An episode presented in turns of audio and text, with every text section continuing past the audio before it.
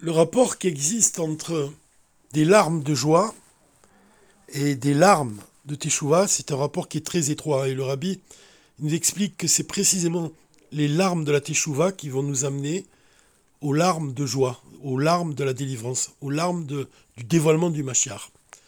Donc la, la Teshuvah précède la délivrance.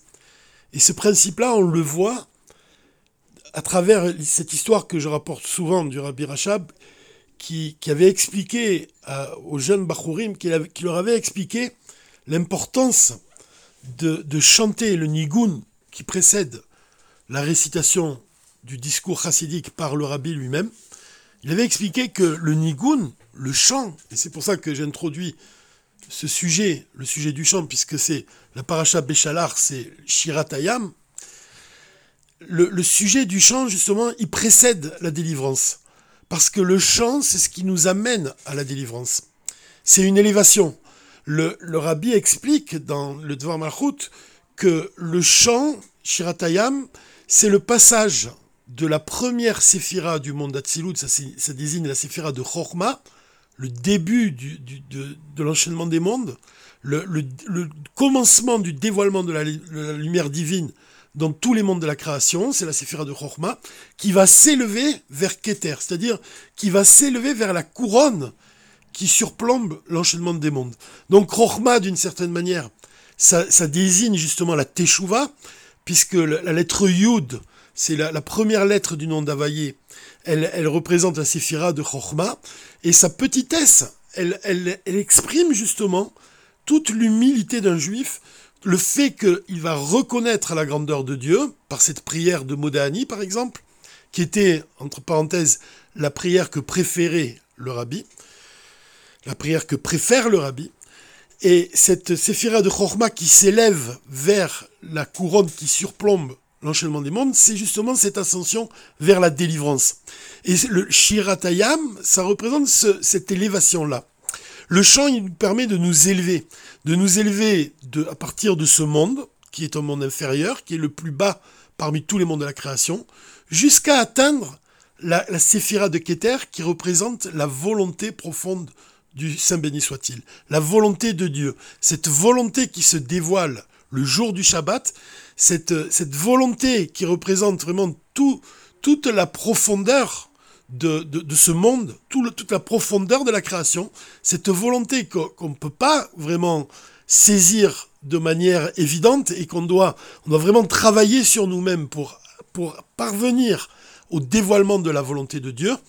Et ce, ce, dévoilement-là, on, y parvient précisément par le moyen du chant.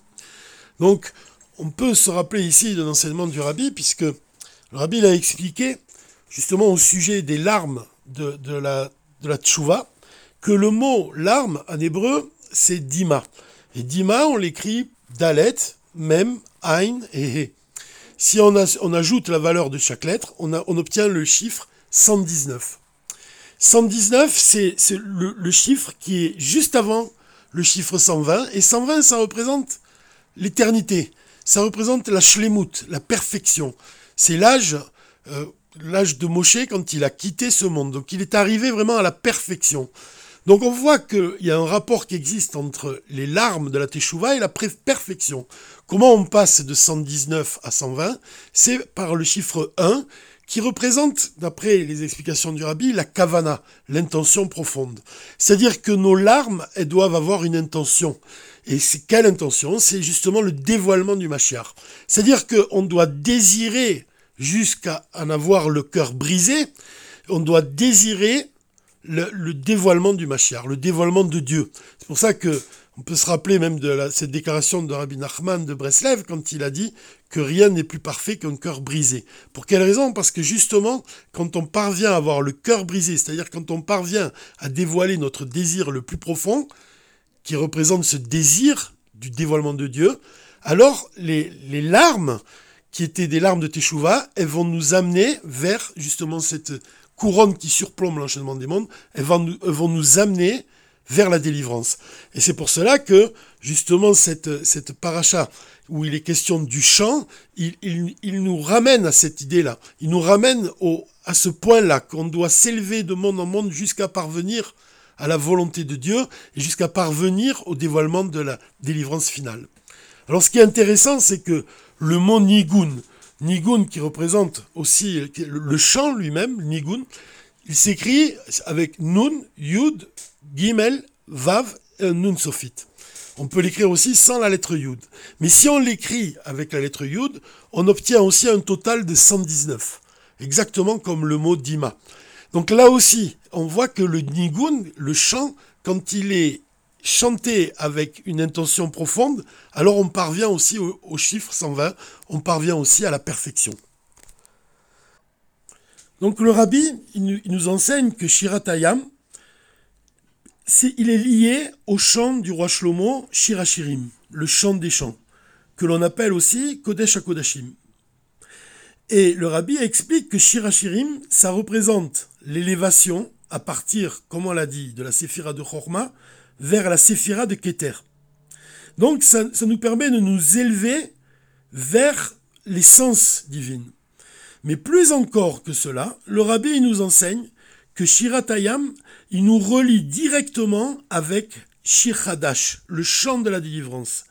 Et en fait, ce chant de la délivrance, il représente une élévation encore plus élevée, puisqu'il correspond au passage de la Séphira de Keter à l'Ensof béni, vraiment à Atzmuto, à l'essence de Dieu. Donc on voit que à travers le chant, les moyens sont donnés à chaque juif de s'élever jusqu'à l'essence de Dieu.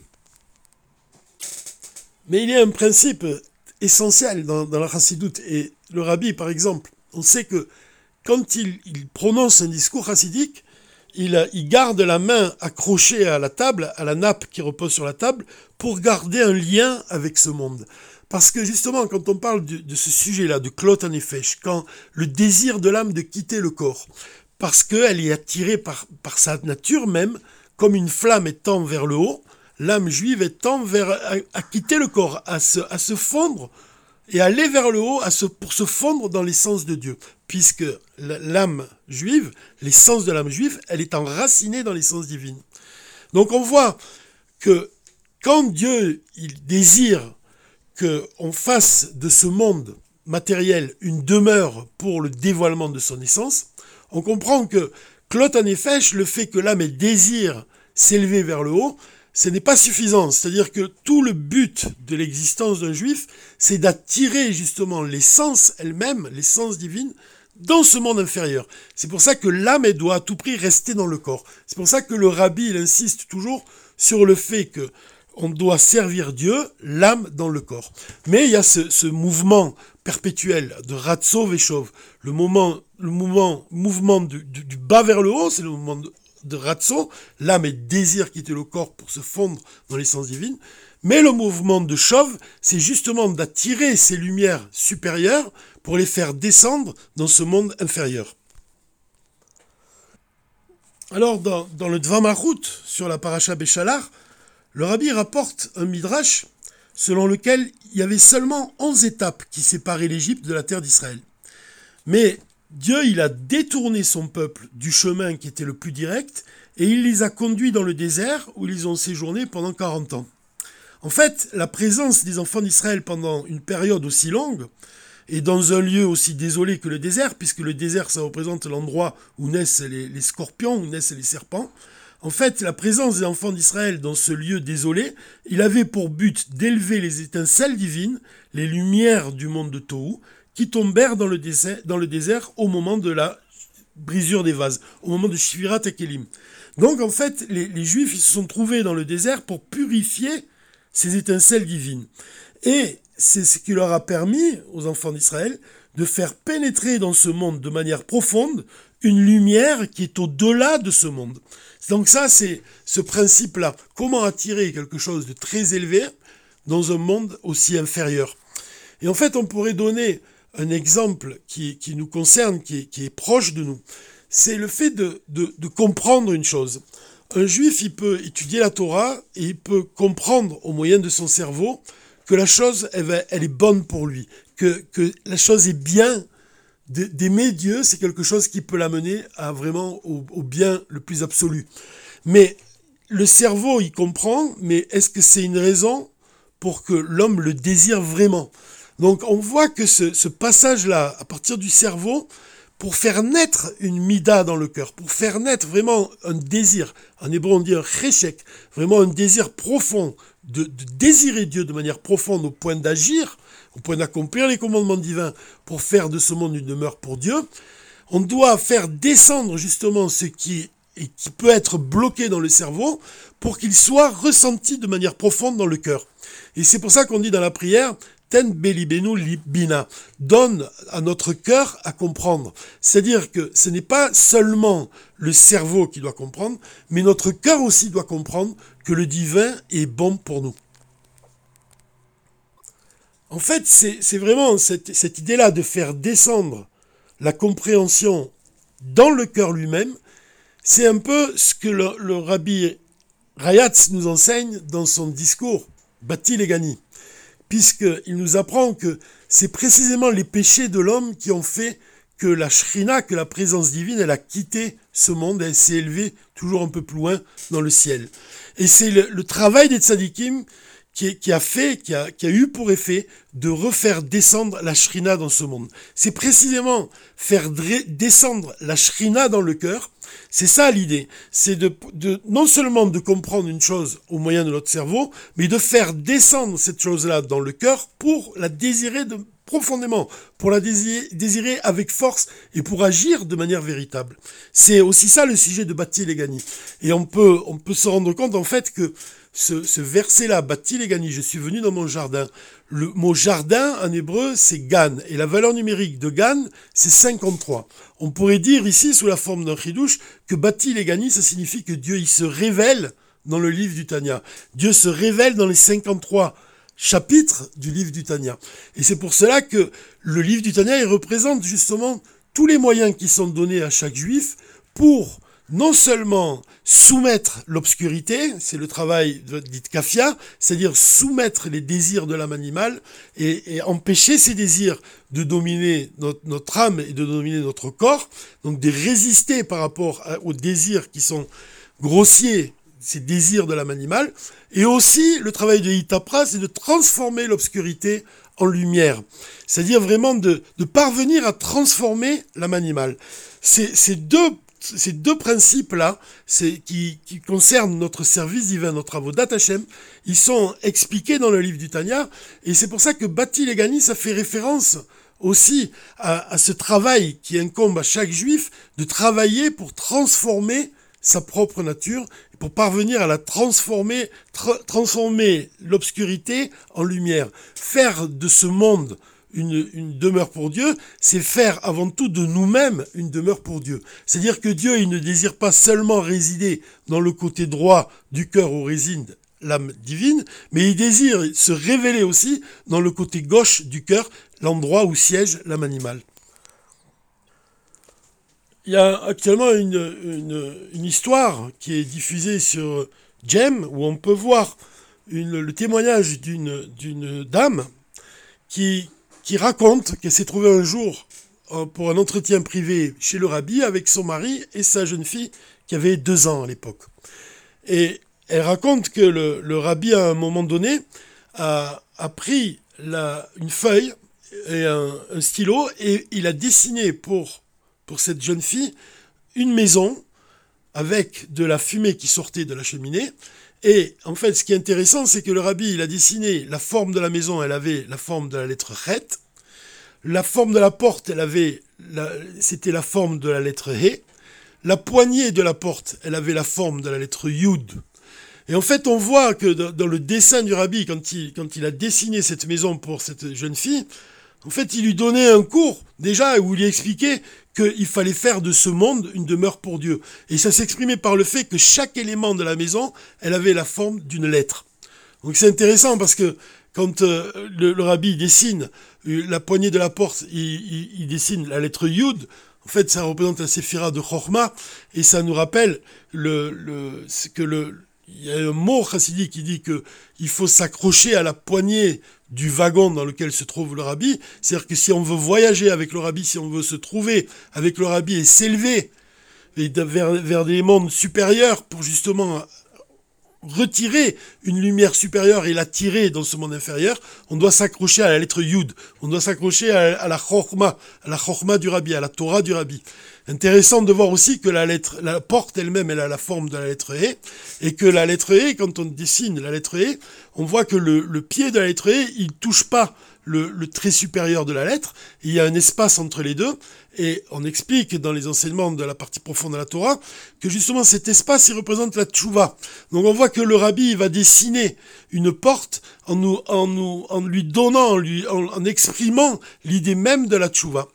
On peut dire aussi que la, la fumée qui s'échappe de, de, la cheminée et qui a la forme d'un lamed, on peut, on peut se rappeler aussi que la lettre lamed, c'est la lettre qui est la plus haute de toutes, de toutes les lettres hébraïque et qu'elle est composée par un raf et par un vav et qu'ensemble ça fait 26.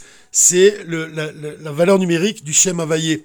Donc on voit que dans tous les éléments, même jusqu'à la lettre Chet de la maison, la forme de la maison est la, la forme de la lettre Chet et la, lettre Chet c'est justement la première lettre de Chesed, de la bonté, donc une maison pleine de bonté, et c'est aussi la valeur numérique qui est égale à 8 de, la lettre Chet, et 8 ça désigne justement l'infini. Donc on voit que la maison du rabbi, telle qu'il la dessine, c'est un espace qui est malgré, qui bien qu'il soit limité, il, contient une lumière qui est infinie. le, fait de rentrer dans la maison, c'est le fait de, vraiment toujours de ressentir un esprit de teshuva, de s'élever toujours vers le haut. Et, de, et la lettre Yud, c'est cet attachement justement au rabbi qui nous permet de nous élever et de remplir cette maison de lumière. Bati les gani, d'ailleurs, bati, c'est les lettres du mot bait. Et en fait, le, le rabbi, le rabbi Rachab, quand il va écrire ce, ce, ce, discours chassidique, qui est le fondement même du début de, de, l'investiture du rabbi lui-même. Il, il va reprendre un, enseignement du rabbi Rachab, puisque le rabbi Rachab nous a enseigné que dans les temps futurs, une source sortira de la maison de Dieu et arrosera la vallée de Chittim. En fait, la maison de Dieu, c'est le Amikdash, et en fait, le rabbi Rayatz lui-même, il fait allusion dans son titre, Bati les Gani. Bati, c'est les lettres du mot Bait. Bait, c'est je suis venu dans, dans mon jardin. En fait, comme on l'a dit, le mot jardin, c'est une allusion au, au, livre du Tanya. Et en fait, dans le livre du Tanya, tout le tout l'enseignement du Tanya, c'est de, de faire jaillir justement la source qui vient de la maison de Dieu et qui va arroser la vallée de Chittim. Qu'est-ce que c'est la vallée de Chittim C'est Shtut, l'esprit de folie du Yetzerara. La source qui vient de la maison de Dieu, c'est cette source-là qui vient de la séphira de Keter. Donc c'est une lumière qui possède de l'essence divine. Et quand on dévoile ce niveau-là qui existe dans l'âme juive, quand on dévoile le niveau de le lien de, qui, de, l'âme juive avec l'essence divine, alors plus rien ne peut s'opposer au dévoilement divin, puisque le Yetzirah, il n'a aucune emprise sur ce niveau-là de sainteté. C'est-à-dire que Dieu, il a créé une chose et son contraire, donc tous les niveaux de l'âme, il, il, se voit opposé à, quelque chose qui est l'opposé de de la, volonté profonde de Dieu. C'est-à-dire que chaque niveau de l'âme, on doit mener un combat pour justement lutter contre le mauvais penchant.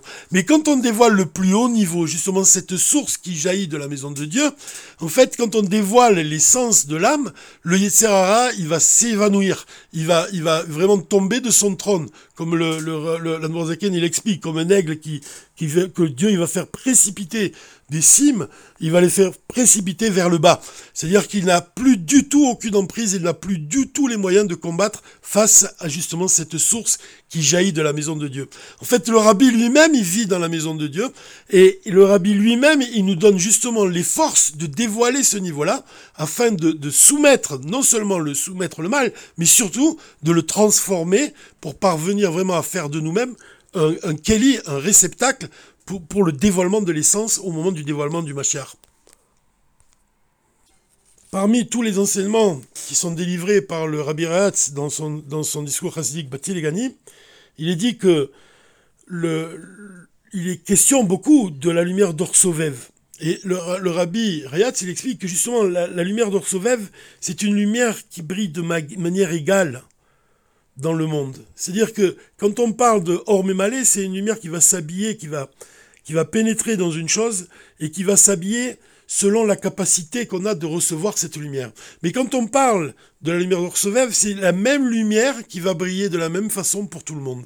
Et en fait, ici, le rabbi Rayatz, il fait allusion justement au fait que l'âme de chaque juif, elle est enracinée dans l'essence divine. C'est-à-dire que Dieu, il va illuminer de sa lumière bénie l'âme de chaque juif de manière égale. Chaque juif, possède ce lien-là avec Dieu. Et quand il enseigne ce discours de Bati Legani, quand il enseigne ces, ces principes-là, on dirait un peu que le rabbi, il transmet sa couronne au futur rabbi. Et dans, dans les enseignements justement d'un rabbi pour un autre rabbi, pour le rabbi qui va lui succéder, il, parle justement de cette lumière d'Orsovev. Il parle justement de ce niveau de chaque juif, ce niveau qui est commun à chaque juif. Comme si que le rabbi, et c'est ce qu'on va voir aussi d'ailleurs par la suite, en fait le rabbi va s'attacher à ces enseignements. Tous les enseignements de, Legani, du rabbi Rayatz, ils vont trouver écho dans les discours chassidiques du rabbi. Et particulièrement cet enseignement-là. Le fait que la lumière d'Orsovev brille de manière égale pour chaque juif, c'est ce qui fonde toute la Torah du rabbi. Puisque toute la Torah du rabbi, c'est justement d'attirer cette lumière d'Orsovev et encore plus haut, d'attirer l'essence divine, vraiment de dévoiler le lien de l'essence de l'âme avec l'essence divine, le dévoiler dans l'âme qui s'habille dans le corps. C'est-à-dire que chaque juif, c'est ça le désir du rabbi, c'est que chaque juif y parvienne à dévoiler justement ce qui est écrit et dans, le, discours du rabbi Rayatz entre les lignes, entre les mots.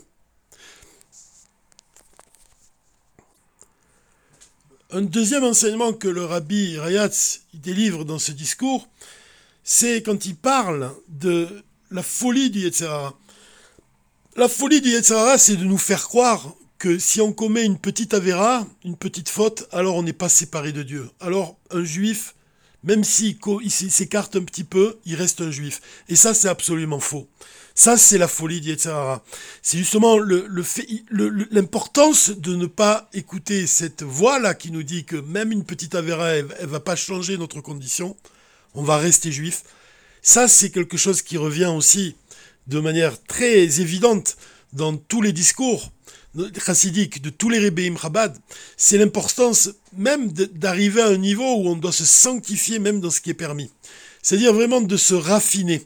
Donc, de manière profonde, le, ce discours-là de Bati Legani, il, il nous enseigne non seulement à nous raffiner, parce que c'est et pourquoi ça? Parce que c'est précisément par le fait d'accorder chaque détail de voir l'importance de chaque détail, c'est précisément de cette manière-là qu'on peut devenir un réceptacle pour un dévoilement supérieur.